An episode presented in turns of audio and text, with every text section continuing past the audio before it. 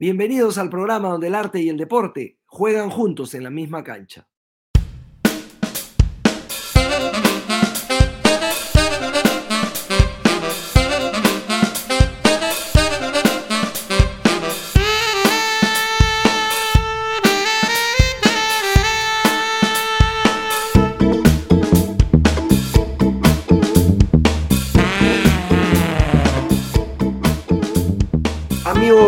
Conversaciones desde la Grada, hoy tenemos la suerte de tener a María Fe Rossi. María Fe, además de ser una persona encantadora, es una abogada, eh, gestora y especialista en deportes y tenemos el placer de tenerla el día de hoy en Conversaciones desde la Grada. Bienvenida, María Fe. Gracias, Ricardo. Muy buenos días, muy buenas tardes. María Fe, ¿cómo empiezas a, a amar el deporte? ¿Cómo vinculas estas dos pasiones, el derecho, la abogacía y el, el mundo del, del, del, deporte? Bueno, Ricardo, yo pa para serte honesta, eh, la pasión por el deporte fue primero, ¿no? Llegó primero. Desde muy chica crecí con, con las historias de mi papá. Él fue basquetbolista profesional. De hecho, mi abuelo representó a Perú en los Juegos Olímpicos de, de 1936 era capitán de la selección de básquet, de aquella famosa selección de básquet que no sé si recordarás, se, se tuvieron que retirar. Toda la claro, la, no, la, de fútbol, la de fútbol, se tuvo que retirar la, la, la delegación. La de fútbol entera. se retiró.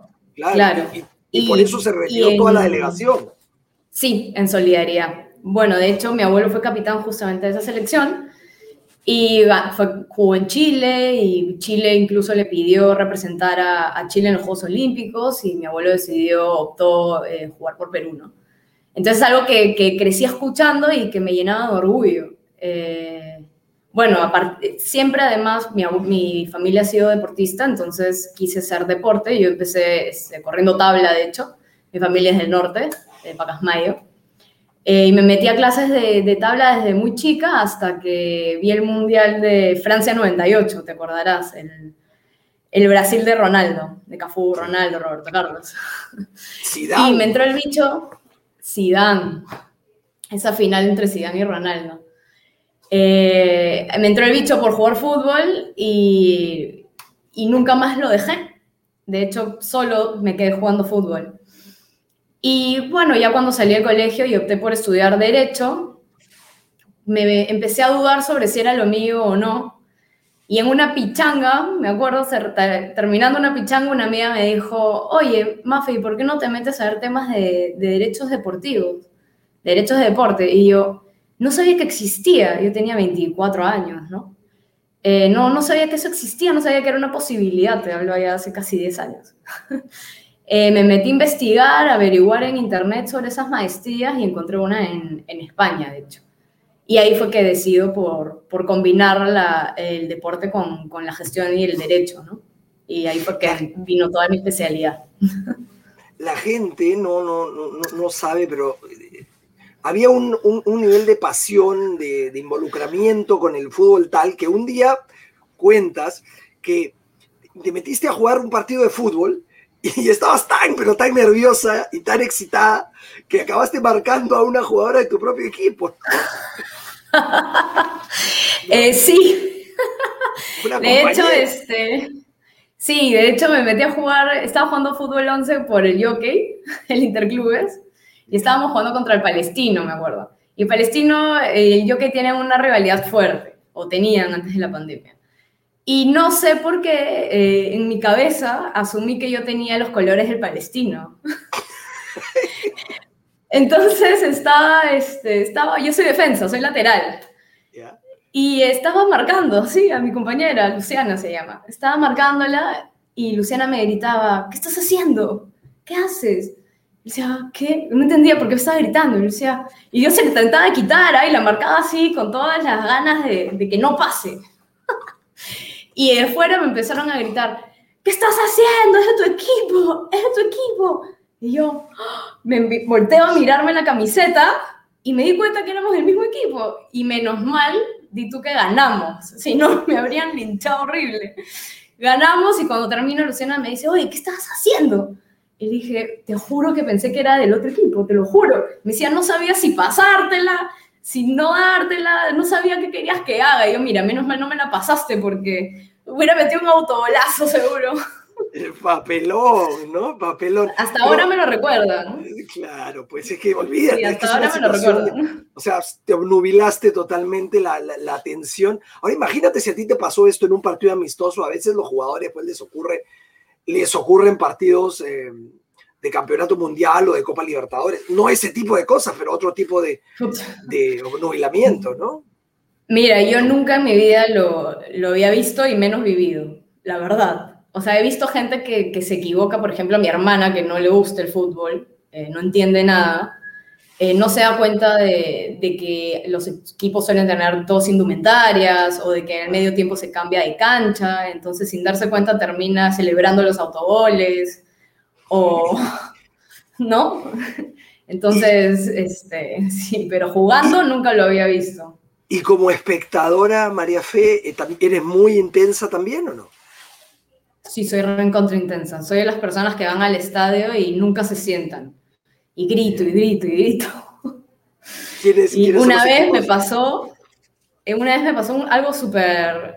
Yo tengo una mala suerte tremenda. Me fui al estadio a ver un Perú-Venezuela y empiezo a, a insultar a... Era más chiquilla, debo decir. Empiezo a, a- a gritarle a Pizarro, a Claudio Pizarro. Ya, Maldito, no sirves para nada. Y de pronto me dice, eh, este, María Fe, se para un señor, justo que estaba delante de mí, se para un señor y se va. Y mi tío voltea y me dice, ese es el papá de Pizarro. Y yo, Uy, uy, uy. Bueno, Claudio, la verdad que con- sí, no, na- nada justifica el insulto, pero claro, en el estadio uno No. hace catarsis a veces y Claudio Sí. no ha tenido, lamentablemente, no ha tenido tan malos números como se cree tampoco, ¿ah? O sea, hay, hay esta estigmatización de Pizarro como si hubiese sido un desastre con la selección y no lo fue.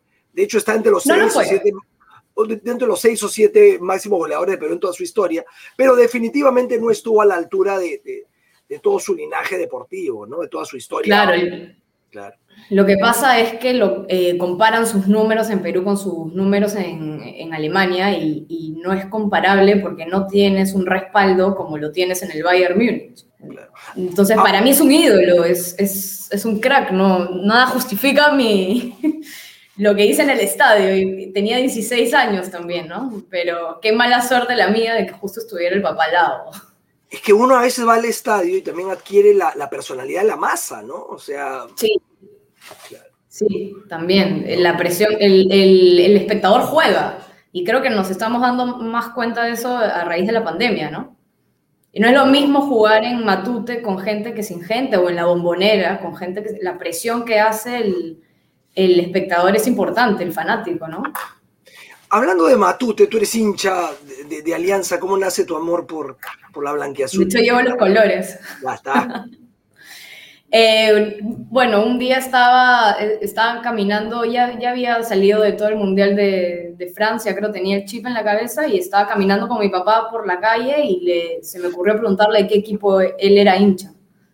Y él me dijo que era de Alianza. Y, y ya, así fue. Ese mismo día me llevó a la Victoria, me acuerdo, y me compró muñequeras, vinchas, llaveros, todo lo, todas las tonteras que encontró en, en- en la calle. Me las compró, cadenas. Yo regresé a mi casa, pero con una, una vincha, una pulsera, un collar, todo decía Alianza Lima, Alianza Lima. ¿Recuerdas la primera vez que fuiste al estadio? No. Sí, pero fue a un partido de Perú.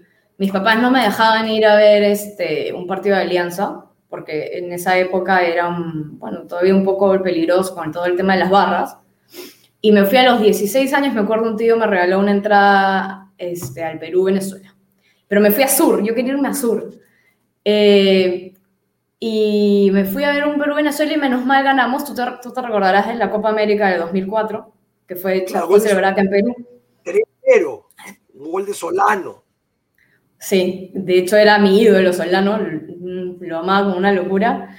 Y, este, y fui a ver el 3-1 de- a que menos mal le metió Perú a Venezuela y bueno, la gente salió súper contenta. Y no había gente de Alianza o de la U. Yo recuerdo que estaba súper emocionada porque me fui a Sur y les pregunté a ver si la gente realmente era hincha de Alianza. Yo quería conocer más hinchas de Alianza. Y ahí me dijeron, acá todos somos peruanos, nadie es de la Uni Alianza. Seguro que el pata era de la UA y me estaba vendiendo el florazo para que no lo mire mal. Pero me acuerdo de su respuesta. Y también eres hincha del Real Madrid, ¿no? Apasionada, recalcitrante. Sí, sí, tengo como 10 camisetas suyas. Sí, lo que pasa es que, este, como te comenté, yo, yo me enamoré de, del fútbol en, en, Francia 98, en el Mundial de Francia 98. Y el que hizo que me enamore del fútbol fue Ronaldo. Y eh, entonces en el 2002 Florentino lo compra, ¿no? A los Galácticos.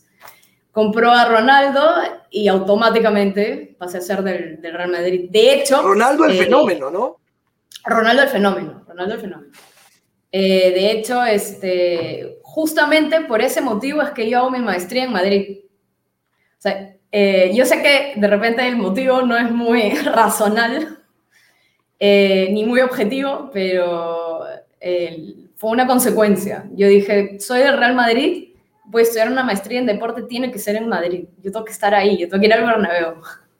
Y, y así fue. y eso hice. Y tu maestría fue en gestión deportiva y en derecho deportivo. Eh, ¿Qué hace un gestor deportivo y qué hace un abogado deportivo? Si quieres, la dividimos en dos para que, para que no sea tan largo. A ver, cuenta. Bueno, he tenido la, la, suerte y la oportunidad de trabajar en, en ambos rubros. Eh, para mí se complementan perfectamente. Este, un abogado deportivo ve todo el tema de, de deporte en materia legal eh, desde, por ejemplo, bajo mi experiencia, he asesorado en elaboración de contratos de patrocinio, de representación de jugadores. Este, he visto contratos de alquiler de infraestructura deportiva, inclusive. he asesorado federaciones u organizaciones en la elaboración de sus estatutos internos, sus reglamentos. Eh, incluso, más allá de mi experiencia, eh, otros abogados deportivos han podido ir al TAS, o ver apelaciones ante la, ante la gerencia de licencias de la Federación Peruana de Fútbol. En fin, un sinfín de cosas, todo lo que involucra eh, los temas deportivos dentro de la legislación, ya sea nacional o internacional, pero la legislación de deporte. Arbitraje deportivo, por, ejemplo, ¿no? Arbitraje deportivo. Juan de Dios Peso, por ejemplo, lo, lo mencionabas hace, hace un ratito, ¿no? Lo de Juan Dios Crespo, sí, el abogado de... perdón, Crespo, el abogado de, Messi y de, y de, Messi y de Paolo. Y de Guerrero, ¿no? Claro. Sí, de hecho cuando, cuando apeló, Juan de Dios Crespo se sumó a su terna eh, legal ya ante la apelación, en la apelación ya ante el TAS, cuando escuché que se sumaba Juan de Dios Crespo a su, a su equipo de, defensa, yo dije, este pata lo, la hace Acá, acá la gana. Bueno, la hizo. Y de hecho lo tuvimos, ¿no?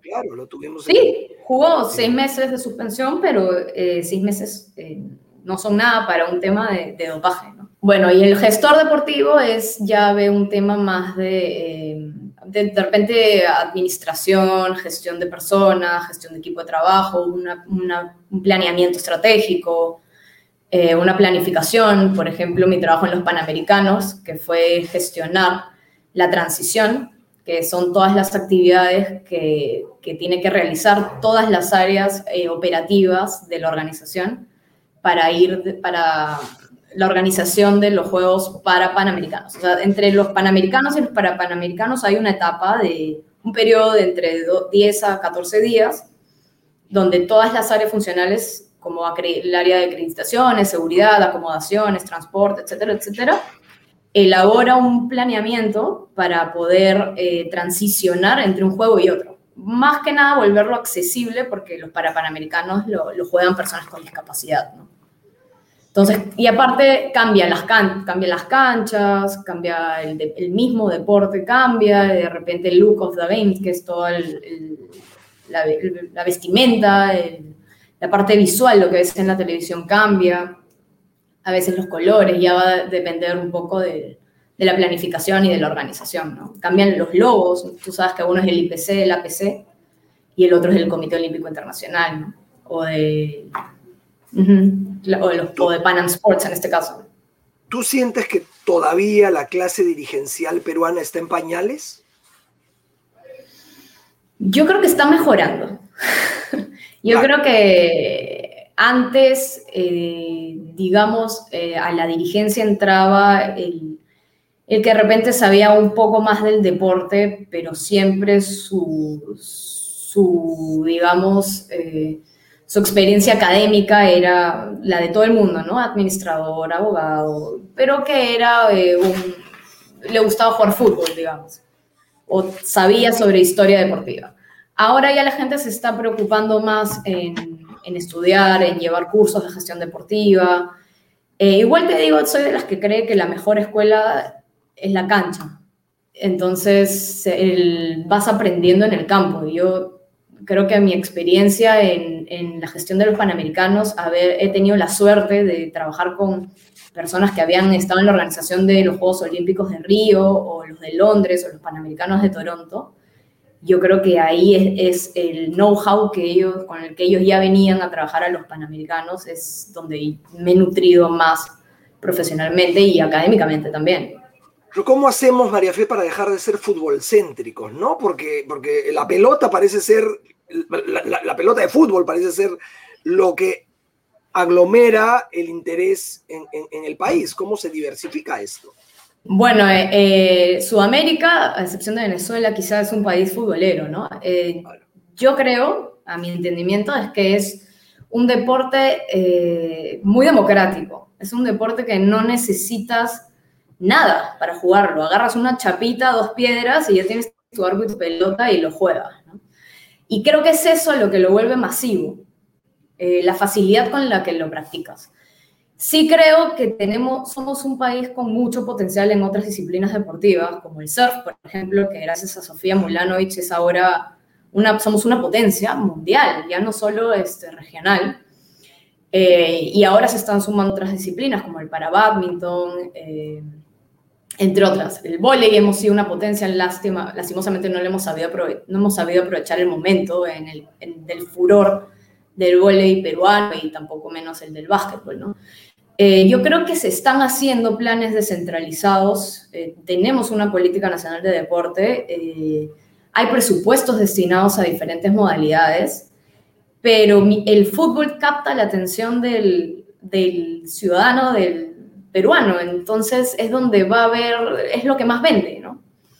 Para cambiar este chip tenemos que consumir también nosotros mismos eh, otros deportes, verlos, eh, apoyarlos y no solo derivar, destinar nuestra atención a, ver, a ver fútbol, ¿no? Ahora que son los Juegos Olímpicos de Tokio, podemos de repente aprovechar en ver cómo le van a nuestros surfers o a nuestros eh, badmintonistas, atletas, entre otros.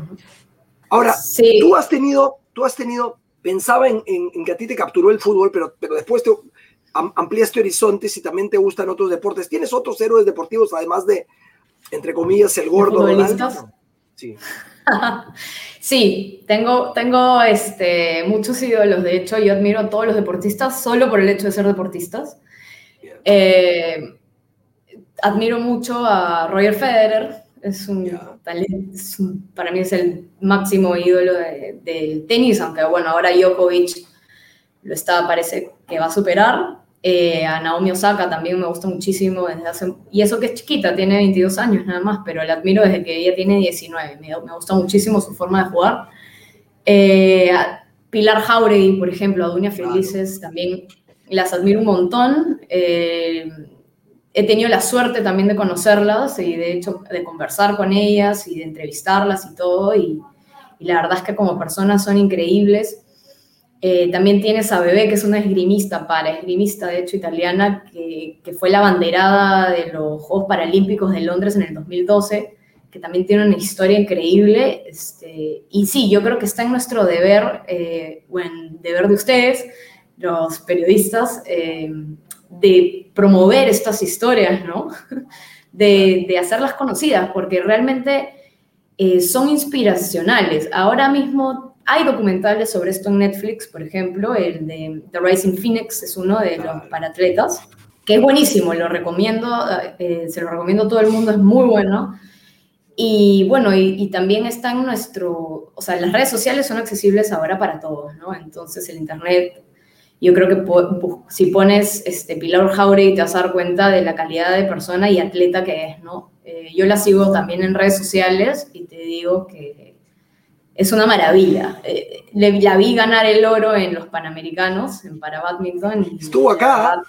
¿Sí? La entrevistamos, la entrevistamos, sí, ah, maravillosa. maravillosa Pilar. Eh, y, y, tú, y tú particularmente, ¿qué deportes, además del fútbol, practicas o has practicado? Yo empecé con el surf, como te comentaba. Eh, mi familia, sí, mi familia es del norte, es de ahí, de Pacasmayo. De hecho, ahora estoy por ir a ver a mi abuela. Eh, y al verlo, eh, pues me dio la curiosidad y, empecé a hacer surf desde los 7, 8 años. Ya está, antes creo incluso 5, 6 años ya estaba haciendo clase. De hecho, mi abuela me hacía un bull tremendo. Me subía a la tabla decía, ya córrela, no me había ni terminado de subir a la ola y me empujaba con todo y more y terminaba en unas revolcadas. Y así aprendí. Eh, he hecho de todo. he hecho volei, he hecho básquet, pero la talla no me ayuda con el básquet. Mi mamá estaba empecinada en que yo hiciera volei. Me metió a la escuela de Carlos Aparicio, te recordarás el boom del volei. Y mi papá está obsesionado con que yo haga básquet y al final no hice ninguna de los dos porque no me va bien y me dediqué al fútbol. Después hice fitboxing también, que es una especie de box con entrenamiento funcional. Eh, últimamente hice bicicleta de montaña, pero tuve un accidente que me rompí el, el hombro y ya lo dejé. Sí, duro. Eh, y he tenido la oportunidad de hacer otros deportes también, como por ejemplo, este, eh, bueno, otro, snowboard, este tipo de cosas, pero por, por periodos muy cortos. Siempre intento probar todos los que pueda. Mencionabas Rising Phoenix en, en Netflix como un documental que, que, cuenta justamente los entretelones de la vida de los deportistas paralímpicos. Otros, otras películas, otros documentales deportivos u otra, eh, algún tipo de libro. ¿Te gusta leer libros de, deportes o, ver películas relacionadas con actividades deportivas? Sí, me encantan. Me encantan desde las películas que son unos dramones como... Eh, te recordarás, soy muy, tengo una mal, pésima memoria, así que no te voy, no voy a acertar con los nombres quizás, pero te las voy a escribir. A ver.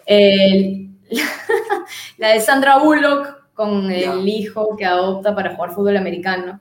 Y además que fue una historia, algo de la verdad, se De la vida real. Claro, de la vida real, porque efectivamente este chico después fue jugador del, de la NFL, del fútbol americano. Sí, tal cual, tal cual. Esta, esa historia es súper emotiva. Eh, después el documental de Michael Jordan. Eh, ah, The Last Dance. Estoy muy mal con los nombres. The Last Dance. una maravilla. Me pegué con ese documental, te juro que me pareció este, uno de los mejores documentales que he visto. Eh, mismo Breaking Bad, me pegué así con, Llegaba a mi casa corriendo para seguir viéndolo. No me iba a dormir nunca. ¿Te, cambió un eh, poco la imagen que tenías de Jordan, no? Es que, ¿sabes qué pasa? Que luego de ese documental me puse a investigar más. Y veo algunas contradicciones en las entrevistas, veo algunas declaraciones de sus ex compañeros de, de equipo donde dicen que eh, ciertas historias no son, no son verdaderas.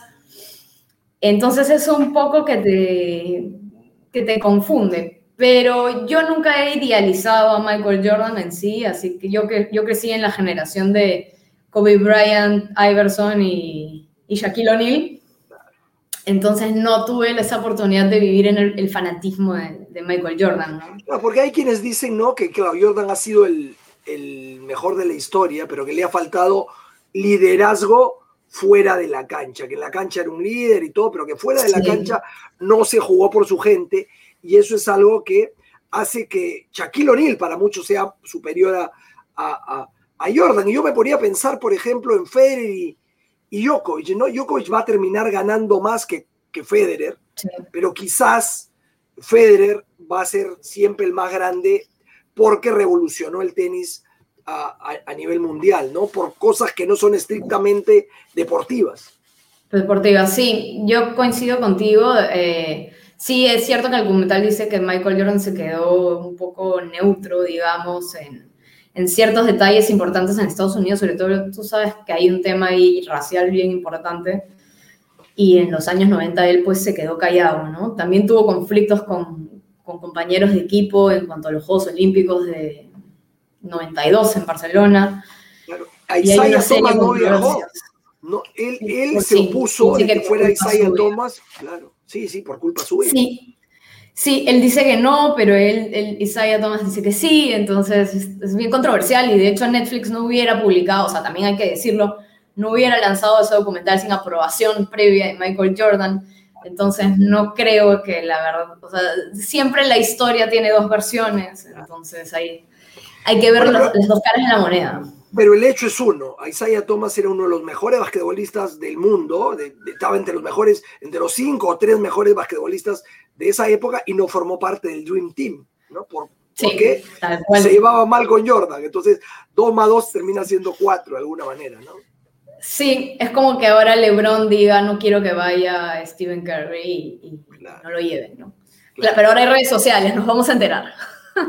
Claro, claro, claro. Pero sí, hablando de los documentales en Netflix, también hay uno eh, bien interesante sobre la alimentación de los deportistas que se llama Cambio Radical, que es bastante bueno.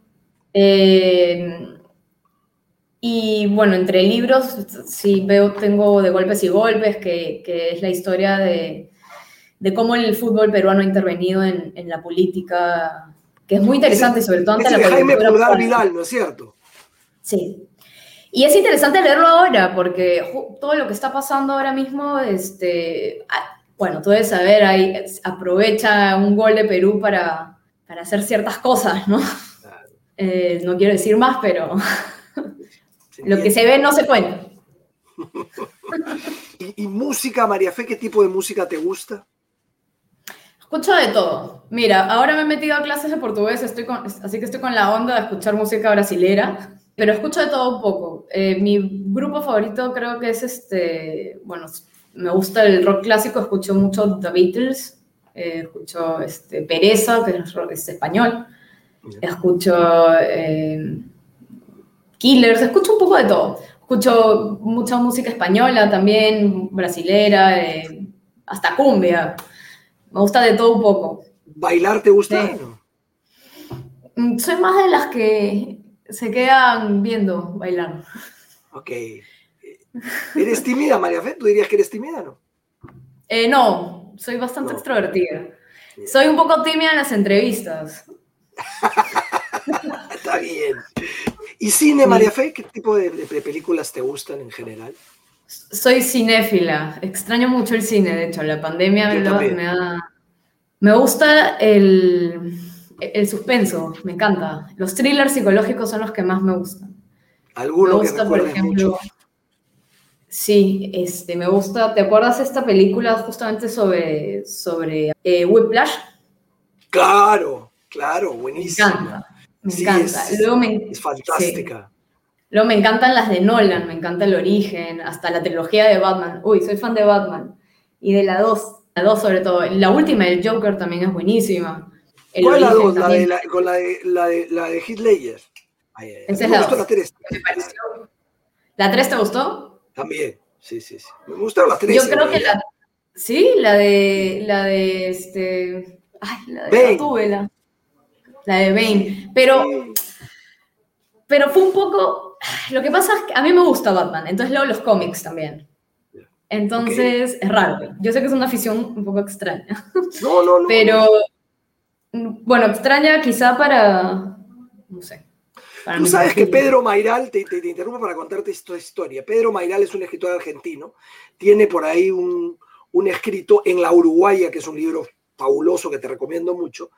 Y entonces hay una pareja que está conversando y, una, y, la chica le pregunta al, al, al, chico, ¿no? Le dice, ¿qué Batman te gusta? O sea, ¿qué actor de Batman? Y uno le dice, bueno, me gusta Val Kilmer. Y el otro le dice, a mí me gusta eh, ¿cómo se llama el último actor de Batman? Christopher Bale, ¿no? Es, ya, entonces, este, el penúltimo, el último fue claro, claro, claro, entonces agarran y dicen, ah, bueno, entonces sí podemos estar juntos, porque no hay tanta diferencia entre un Batman que me gusta a mí y otro que te gusta a ti, porque si tú me decías Adam West, que es el primer Batman, uno de los primeros Batman, no hubiésemos podido ser compatibles. Y, ya, nada, es que... increíble. O sea, ese era su, es que ese era su, su termómetro para, claro, su termómetro para, para estar con alguien. Claro, claro, claro. Este, sí, es que por, no es lo mismo ser fanático de Michael Keaton, del Batman de Michael Keaton, que de George Clooney. O sea. eso habla bastante de tus gustos este, cinematográficos, digamos. Sí, bueno, claro. Luego, ¿Dónde nace esta eh, afición por Batman? No sé, honestamente no sé, creo que nace cuando era muy chiquita y empecé a ver el Batman justamente, no el de Michael Keaton porque era muy chica, creo, aunque creo que sí empezó con la segunda. ¿Tú te acuerdas de, de esta película que también, también esta la dirigió, no sé si, ¿quién dirigió el, no me acuerdo quién dirigió el Batman esta de Michael Keaton, la 1 y la 2? Tim Burton, no. Tim Burton, claro. Tim Burton, eso- claro, claro, Tim claro, Burton. claro, claro, la de Jack Nicholson. Sí, la 2 fue la que más me gustó, la del DeVito, de- que hace, de- bueno. Y como te digo, me encantan las películas con ese matiz, ese matiz psicológico. Y, y ahí me empezó a usar, y era chiquita cuando lo vi, tenía 8 años creo. Me escapaba para ver las películas escondidas y por ahí llegó la de, la de Val Kilmer que tú dices y empezó todos los coleccionables de, de los cards de, de Pepsi y las chapitas y los muñequitos. Y empecé a coleccionar, a coleccionar y en mi colegio se puso de moda y ya está. Tú, sabes, Y llegó que- Nolan con su trilogía. que, que es fantástica, es fantástica Nolan. Eh, llevó, creo que Batman a otro nivel. Totalmente. Eh, Tú sabes que María Pía Vanort, que, que va a competir ahora en, en- en los Juegos, eh, ella, es curioso, ella dice que ella le entregaba a los chicos una, a los chicos que salían con ella, les, les daba el túnel. Y que era como su prueba, ¿no? Para saber si, si no les gustaba el túnel, no podían estar con ellas. O sea, tenían que El libro. túnel- el libro, que era el túnel de sábado. Y que si De no les sábado. gustaba el túnel, o si, o si le decían, ah, esto es aburrido, lo que sea, terminaba de alguna manera predisponiéndola a, a no tener una relación con ellos, a no estar con ellos. ¿no? El túnel es un libro difícil, Claro. tortuoso. A mí me gustó, por ejemplo, Pedro Páramo muchísimo. Es hermoso. Es, es increíble que Rulfo escri- escribiendo tan poquito, lo haya hecho tan bien, ¿no? O sea, Tanto, ¿no? su producción es poquís, es, es, es escasa, pero genial. Y además Rulfo Claro. era un fotógrafo sensacional. Como fotógrafo, la gente no lo conoce, eh, Rulfo fue sobresaliente también. Sí, es, es, Rulfo me hace acordar un poco al Guardián entre Centeno, ¿no? No sé si también la leíste. Un poco, un poco ese matiz del libro, no sé, de, de repente solo mi percepción. Eh, esos son esos libros que lentos, pero que, que llegan a, a un punto, sí, de, de- un poco psicológico ahí que, te, que, que dices, ¿qué? No estoy entendiendo un poco nada. No, no, no sé si te, si te ha pasado alguna vez. Claro. Pero lo peor de todo es que yo tengo mala memoria. O sea, tengo una memoria terrible. Entonces, no sé si es bueno o es malo. Lo bueno es que lo vuelvo a leer y es como si nunca lo hubiera leído. Lo malo es que cuando me dicen que haga un resumen no lo consigo. Bueno, Ray Lóriga, que es un escritor español, decía que la memoria es como el perro más estúpido, que tú le tirabas un palo, ¿no? Para que el va fuera y lo recogiese, y que él te traía cualquier cosa, no te traía un palo, sino te traía pues un globo, te traía una pelota, o otra, otra cosa, una pelota, claro. Y bueno, pues sí, pues, ¿no? O sea, Voy a tomar a bien lo que me acabas de decir, Ricardo. claro, Te pasaste.